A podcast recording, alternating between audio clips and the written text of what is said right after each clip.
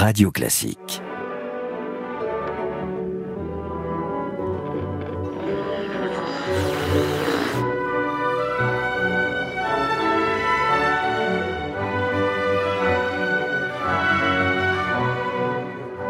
Le destin des comédiennes de théâtre est souvent de tomber vite dans l'oubli, hélas, car elles pratiquent un art éphémère. Et pourtant, un siècle, un siècle exactement après sa mort en 1923, on peut dire de Sarah Bernard qu'elle est toujours présente et que une très grande partie du public connaît encore au moins son nom, disons. Et puis, assez souvent, son allure, euh, son espèce de d'attitude extraordinaire, cette espèce de liane comme cela, avec cette énorme chevelure en forme de choucroute et ses grands yeux qui vous scrutent. Elle était la divine, n'est-ce pas, cher Gérald? Bonjour Franck. Oui, elle était la divine.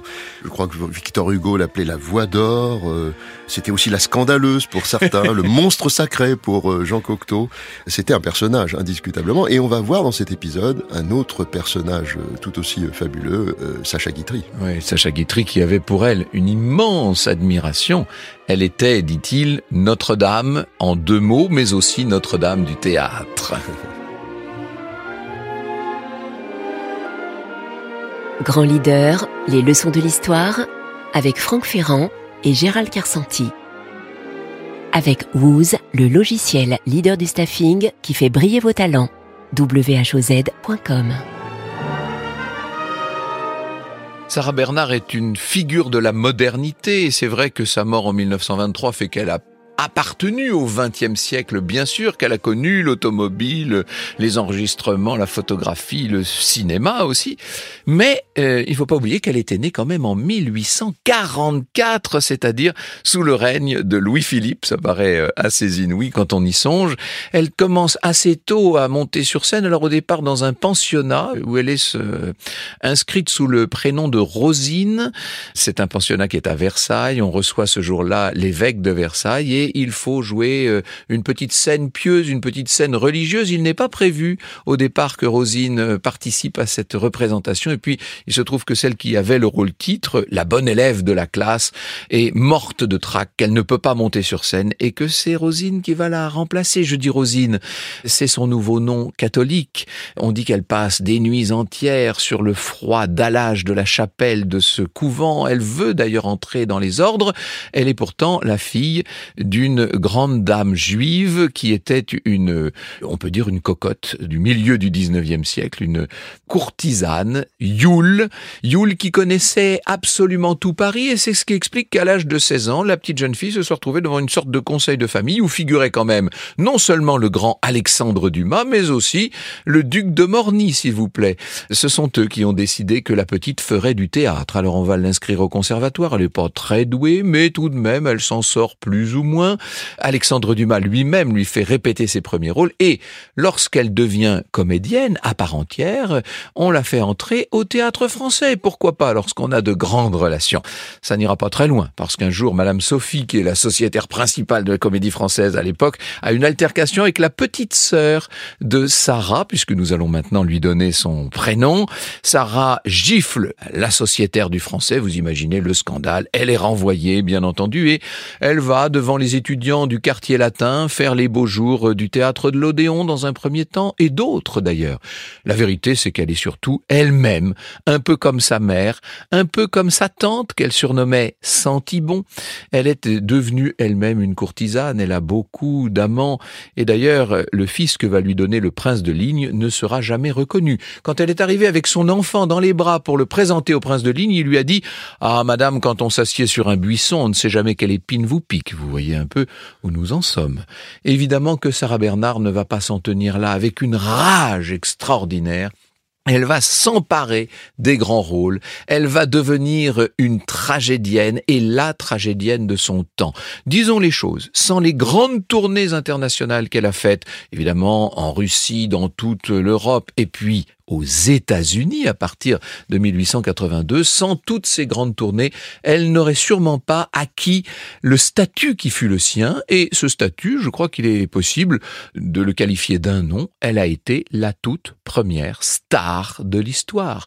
Une gigantesque étoile qui mettait les pays qu'elle traversait littéralement en révolution. Et c'est Sacha Guitry qui racontera que lorsqu'elle se produisait dans l'Ouest américain, il avait des soirées où la salle était pleine de peaux rouges qui venaient, s'il vous plaît, avec leurs fusils et qui, à chaque fois qu'une qu'une grande tirade leur plaisait, tirait en l'air. You, you, Sarah! Tout le monde criait.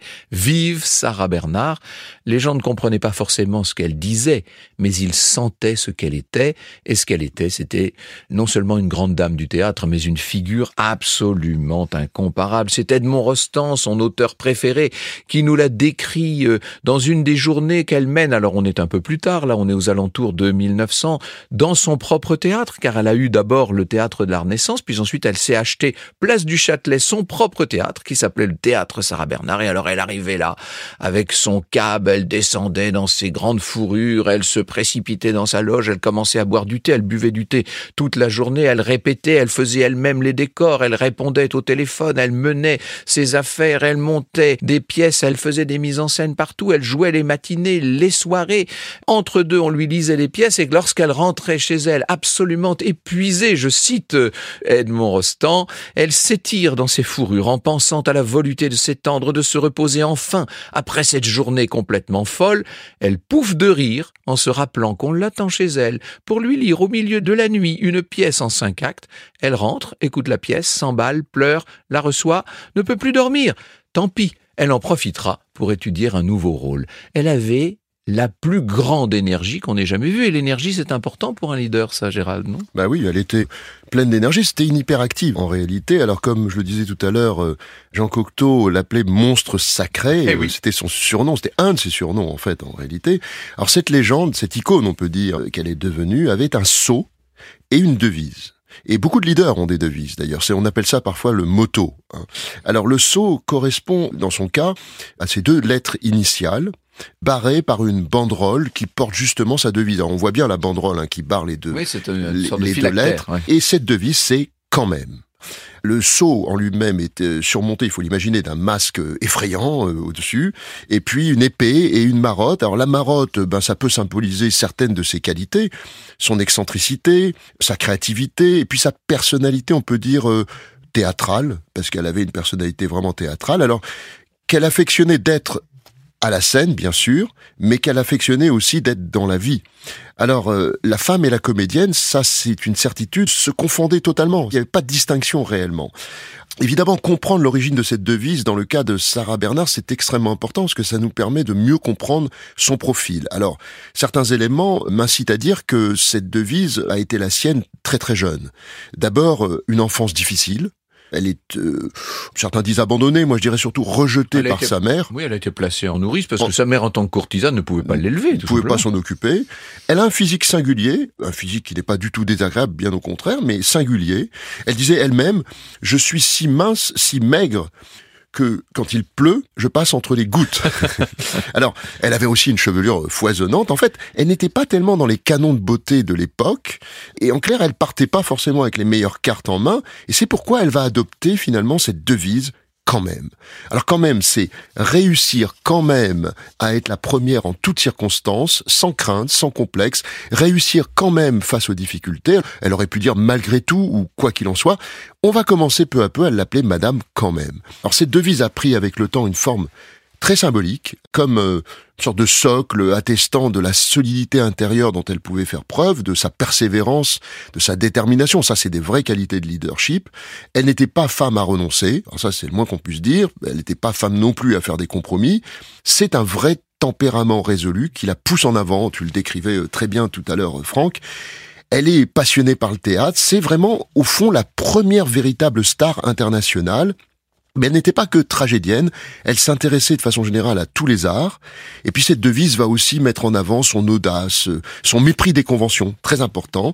Alors indiscutablement, elle fascine, Victor Hugo parle de sa voix d'or, on a parlé de son énergie, son hyperactivité. Alors il faut se souvenir qu'on est dans une période particulière, c'est la belle époque. Et quand les étrangers viennent à Paris, eh bien, ils viennent voir la Tour Eiffel, certainement, mais ils viennent voir aussi Sarah Bernard. Alors on peut penser que c'est très exagéré, mais en fait non, ça ne l'était pas. Et cette devise va lui servir en fait de ciment, de tremplin et de stimulant, je dirais. C'est une force positive pour maintenir l'élan et surmonter tous les obstacles qu'elle va avoir devant elle quand même. C'est d'ailleurs euh, un petit truc qu'on peut donner pour les personnes qui nous écoutent. Ça m'est arrivé de tomber sur de très très beaux meubles Art Nouveau, vous savez, un peu extravagants, qui sont à mi-chemin d'ailleurs entre l'Art Nouveau et le néo-gothique. Hein, souvent des meubles un peu spectaculaires. Et on trouve sur ces meubles deux lettres QM. Et vous avez des antiquaires qui disent mais à qui ça a bien pu appartenir euh, Q? Alors ça peut être Quentin ou non non c'est pas Quentin, c'est quand même en fait. C'est difficile à imaginer. Eh oui, tout le mobilier de Sarah Bernard possède ces deux lettres. Hein. C'était vraiment pour elle euh, comme une sorte de blason, disons les choses. et, en plus, c'était une façon de faire de la publicité. Parce qu'on a dit que non seulement elle a été la première star, ça c'est incontestable. On n'imagine pas ce que ça pouvait être. Hein. Euh, on raconte qu'un jour elle part pour Belle-Île parce qu'elle avait sa propriété dans toute la deuxième partie de sa vie. Euh, elle passe les beaux jours à Belle-Île, à la pointe des Poulains, dans un petit fortin qui se visite encore aujourd'hui, qui est passionnant. J'ai eu l'occasion de faire plein de conférences sur elle là-bas, sur place au, au fort des Poulains. Euh, ce voyage l'emmenait donc, elle partait de la gare Saint-Lazare. Et un jour elle arrive donc sur le quai et elle voit que le préfet de police est là parce que tout simplement, il partait lui-même, c'était les beaux jours, il partait lui-même en vacances avec sa famille. Elle dit, oh, monsieur le préfet, il ne fallait pas vous déranger. Mais elle le dit très naturellement, c'était même pas un bon mot, c'est qu'elle était convaincue que, dans la mesure où Sarah Bernard se déplaçait, il était normal que le préfet de police soit là pour la saluer. Vous voyez, quand elle arrivait dans n'importe quel pays, le chef de l'État était là avec des délégations ministérielles. On ne peut plus se faire une idée de ce que c'était. On dit que quand elle traversait une ville, les fleuristes étaient dévalisés. Il n'y avait plus une fleur pendant une semaine, on pouvait plus trouver de fleurs dans la ville. C'est tout à fait extraordinaire ce qu'a connu cette femme. Alors, certes, la notoriété et puis la publicité. Je pense qu'il faut insister sur cette dimension publicitaire extraordinaire qui l'amenait à toutes les extravagances parce que la manière qu'elle avait trouvé de faire parler d'elle, c'était l'extravagance. Alors il y a la célèbre histoire de la baleine de Boston où on l'avait fait monter dans le port de Boston sur une baleine et on disait que on l'avait photographié avec un fanon de la baleine dans les mains et les journaux américains avaient dit voilà Sarah Bernard avec un des fanons qu'elle a arraché à une baleine pour en faire ses corsets, disait-on. Ça l'agaçait d'un côté et en même temps elle était ravie, euh, Sarah Bernard. Les extravagances étaient multiples. Elle avait des léopards en laisse dans son appartement du parc Monceau, dans le deuxième appartement qu'elle a occupé. Elle avait des boas, des espèces de boas constrictors à, à Belle-Île. Et alors un jour, elle entre et elle voit un boa qui avait avalé tous les coussins du canapé. Il s'en est parmi d'ailleurs, il en est mort le boa. On dit aussi, alors est-ce que c'est vrai qu'elle faisait boire du champagne à ses alligators? Enfin voilà, elle voulait même, alors ça c'est inouï, elle a avoué ça à Reynaldo Hahn, elle dit « J'aurais voulu me faire greffer une queue de tigre ». Et certains ont dit qu'elle avait même trouvé le chirurgien qui aurait bien accepté de procéder à l'opération. Elle a été assez loin. Hein. Oui, elle est allée assez loin, elle a consulté pour l'occasion. Et alors, cette queue de tigre, elle dit « Je l'aurais redressée dans les moments émouvants ». On n'en doute pas, bien entendu. Tout ça était d'abord et avant tout, au-delà d'un tempérament qui était le sien et qui lui était propre, tout cela était destiné, disons les choses, à faire parler d'elle quand même. Oui, c'était en fait une star qui était totalement adulée. Alors le thème de notre épisode, c'est l'adulation. Alors pourquoi? Peut-être parce qu'il y avait quelque chose d'un peu excessif dans l'admiration que tout le monde lui vouait. C'était très très fort en réalité. Hein. Alors il faut dire que ce type de profil se rencontre pas à tous les coins de rue. Hein. On voit pas des Sarah Bernard partout. Elle était d'une très grande polyvalence en réalité. Alors il y avait en elle plusieurs femmes qui coexistaient. C'est ça que j'aimerais voir parce que à travers ces femmes, on va voir des formes de leadership. Alors d'abord la femme artiste. Évidemment, c'est euh, ce qui nous vient à l'esprit immédiatement.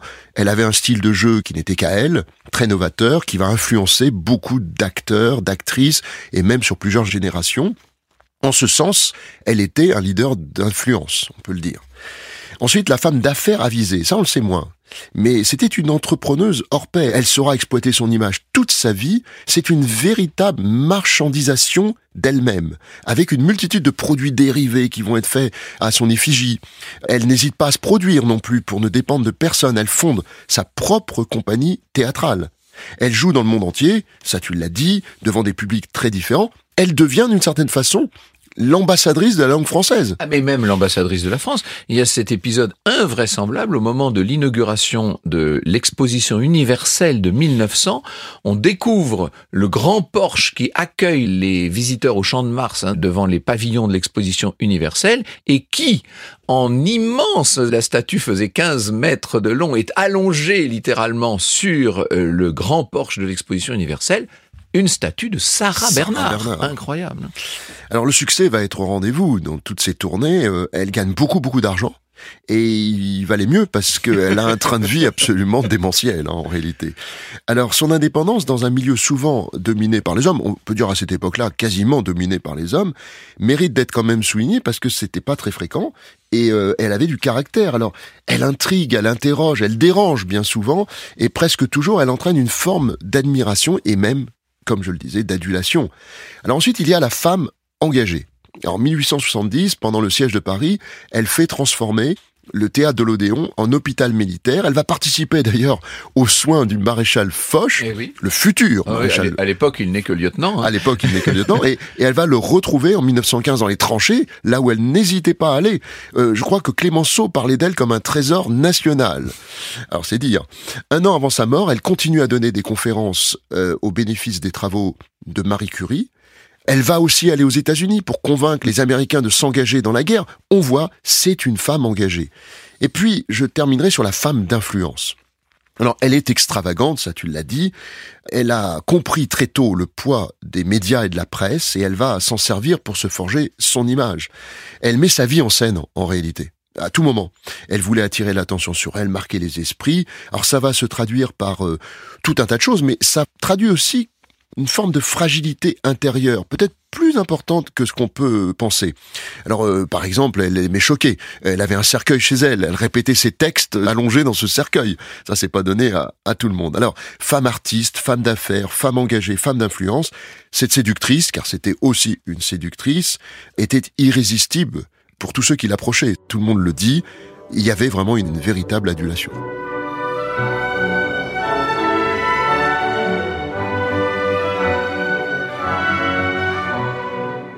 On ne voit pas beaucoup Sarah Bernard euh, au cinéma, on ne voit pas beaucoup bouger sur les écrans, mais il existe un film assez extraordinaire qui a été tourné quelques jours seulement après l'opération euh, de l'amputation de sa jambe. Vous savez qu'elle a fini, euh, Sarah Bernard, avec une jambe de bois. On est en 1915 pendant la Grande Guerre. Entre parenthèses, cette amputation ne l'empêchera pas de continuer à courir les tranchées, si j'ose dire, pour aller soutenir le moral des troupes pendant la guerre. Et on la voit qui parle, elle est extraordinaire avec son chapeau, ses grands voiles, ce regard noir assez étonnant. On a envie de l'entendre parler, hélas, le film est muet, bien sûr. Quand je dis qu'il est muet, c'est pas tout à fait vrai parce que celui qui a fait le film fait le commentaire en même temps. Et le jeune homme en question, parce qu'à l'époque, il est relativement jeune, il a 30 ans, c'est un certain Sacha Guitry, qui à l'époque est surtout d'abord le fils de Lucien Guitry, le plus grand comédien de son temps.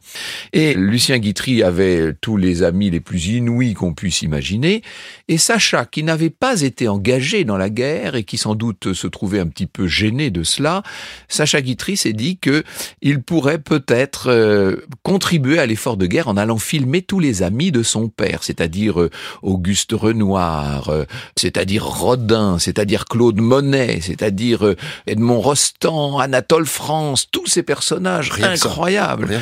Et Sarah Bernard, bien entendu. Il dit que c'est sa contribution euh, au sauvetage, d'une certaine manière, de la mémoire de la belle époque, parce que tous ces gens-là, sans lui, on ne les verrait pas bouger. Quand vous voyez Auguste Rodin en train de sculpter, systématiquement, ce sont des images qui ont été faites par Sarah Bernard pour ce film qui au départ était une conférence et qui s'appelait Ceux de chez nous. Alors, Sacha Guitry, dans le commentaire qu'il consacre à Sarah Bernard, lui voue une véritable dévotion. Il en parle presque comme d'une seconde maman. Il faut dire que sa vraie mère, Renée de Pont-de-Saint-Gest, n'était pas très maternelle. En revanche, son père, Lucien Guitry, a été un papa poule qui a emmené son fils très tôt. Sacha est né en 1885, il l'a emmené très tôt avec lui dans une tournée en Russie. D'ailleurs, Sacha était né en Russie au cours d'une tournée précédente de ses parents. On voit le petit Sacha à l'âge de 4 ans dîner à la table du tsar de Russie quand même. Hein. Il a vécu au milieu de tous ces gens extraordinaires, il a connu les répétitions de Cyrano de Bergerac et lui-même très tôt s'est mis à écrire des pièces de théâtre. Alors il était d'une prolixité absolument phénoménale, Sacha Guitry. Il écrira plus de 120 pièces de théâtre, vous imaginez ça, et il les jouait lui-même parce que, et ça c'est euh, c'est intéressant, je dirais du point de vue du leadership, il croyait, il était convaincu que Molière avait écrit lui-même ses pièces. Bon, vous savez que moi je ne le crois pas du tout, mais c'est ce qu'on pense d'ailleurs encore actuellement. On pense que Molière a écrit les pièces qu'il mettait en scène et qu'il jouait. Et donc, comme Sacha Guitry vouait à Molière une admiration sans borne, il voulait faire comme son modèle. C'est ce qui explique que euh, ces pièces étaient euh, écrite, mise en scène et interprétée par l'auteur. Euh, il était une sorte d'homme orchestre, ce Sacha Guitry, qui, à mesure que euh, sa notoriété grandira, deviendra peu à peu le grand personnage de la scène parisienne, le propriétaire du théâtre Édouard VII notamment, qui va devenir aussi le roi de Paris, car dans les années 1930, il incarne le pivot de la mondanité parisienne, et on peut dire que depuis la mort de Sarah Bernard en 1930, il est devenu en quelque sorte celui qui la remplace dans l'esprit euh, de tous ceux qui aiment Paris et qui aiment la France. Il incarnait la France, disons-le. Alors, il a eu avec son père une longue, longue dispute parce qu'il lui avait volé sa maîtresse, qu'il a d'ailleurs épousée, Charlotte Liset, c'était sa première épouse en 1907. Ça a duré 12 ans et puis après la guerre en 1919, le père et le fils se sont réconciliés. Sacha Guitry aura de nombreuses femmes, vous savez, puisqu'ensuite il épousera Yvonne Printemps qui venait de perdre Guilmer en 19 puis Jacqueline de Lubac en 1935, puis en 1949 Geneviève de Séréville avant d'épouser en 1956, c'est-à-dire un an seulement avant de mourir, celle qui allait devenir, euh, il lui avait dit, vous fermerez mes yeux et vous ouvrirez mes tiroirs. C'était Lana Marconi qui est la veuve de Sacha Guitry. Évidemment, la période de l'occupation a été euh, pour lui un moment un peu particulier. On peut pas dire qu'il ait collaboré, contrairement à ce que certains disent, mais en tout cas, il n'a pas arrêté son activité et il a été assez proche du maréchal Pétain, il faut le dire. Donc évidemment, ça lui a posé à sortie de la guerre quelques problèmes. À l'époque, il était un peu moins présent au théâtre et beaucoup plus au cinéma. Et toute la fin de la vie de Sacha Guitry, les dix dernières années, seront des années de cinéaste. Évidemment, le roman d'un tricheur a été considéré euh, par François Truffaut comme le chef-d'œuvre du septième art français, mais il y a de nombreux autres films, plus ou moins bons, dont beaucoup d'ailleurs se rapportent à l'histoire. Je pense à cette merveilleuse biographie de Talleyrand qui s'appelle Le Diable boiteux. Effectivement. Alors, il faisait sienne, Sacha Guitry, cette citation de Shakespeare le monde entier est un théâtre, tous, hommes et femmes, n'en sont que des acteurs, et notre vie durant, nous jouons plusieurs rôles. C'est un peu ça. Alors, moi, j'aime à l'appeler Monsieur s'amuse. Parce que le mot qui me vient à l'idée, en tête, quand je pense à Sacha Guitry, c'est l'amusement. Celui qui apparaît pour beaucoup comme euh, une sorte de troublion euh, est avant tout un des esprits les plus brillants de son époque, du XXe siècle. C'est un génie, tout autant qu'il était cancre à l'école, d'ailleurs, on peut le dire. Hein Il sort du système scolaire à 17 ans. On dit qu'il a redoublé sa sixième dix fois. Mais en fait, en réalité, pas du tout pour des raisons de performance scolaire, là, pour le coup. C'est parce qu'en fait, à l'époque, quand on changeait d'établissement, et qu'on coupait son année scolaire, il fallait la recommencer.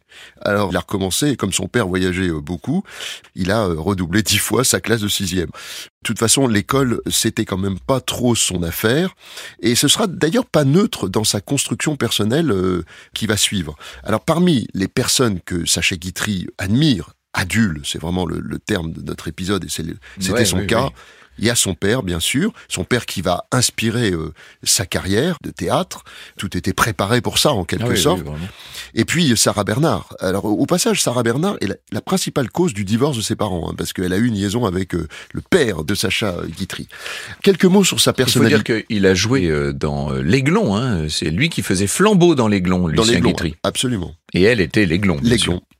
Quelques mots sur sa personnalité. Euh, c'est un auteur prolifique, son influence va être considérable. Il va influencer euh, des personnalités comme François Truffaut, Jean Renoir, Orson Welles, et puis le public, bien sûr. Hein. Alors il écrit plus de 124 pièces de théâtre, c'est absolument euh, énorme, avec un, un très grand succès pour la plupart. C'est avant tout un homme qui a une intelligence prodigieuse et un humour caustique. Là, il faut vraiment insister sur ce point-là. Il avait toujours le bon mot, la verve facile. Hein, C'était euh, un peu comme Churchill quelque part. Hein. On retrouve les bons mots de Churchill aussi. Alors, il fait le bonheur du public, bien sûr. Ses formules claquent, fonctionnent, génèrent souvent l'hilarité euh, partout.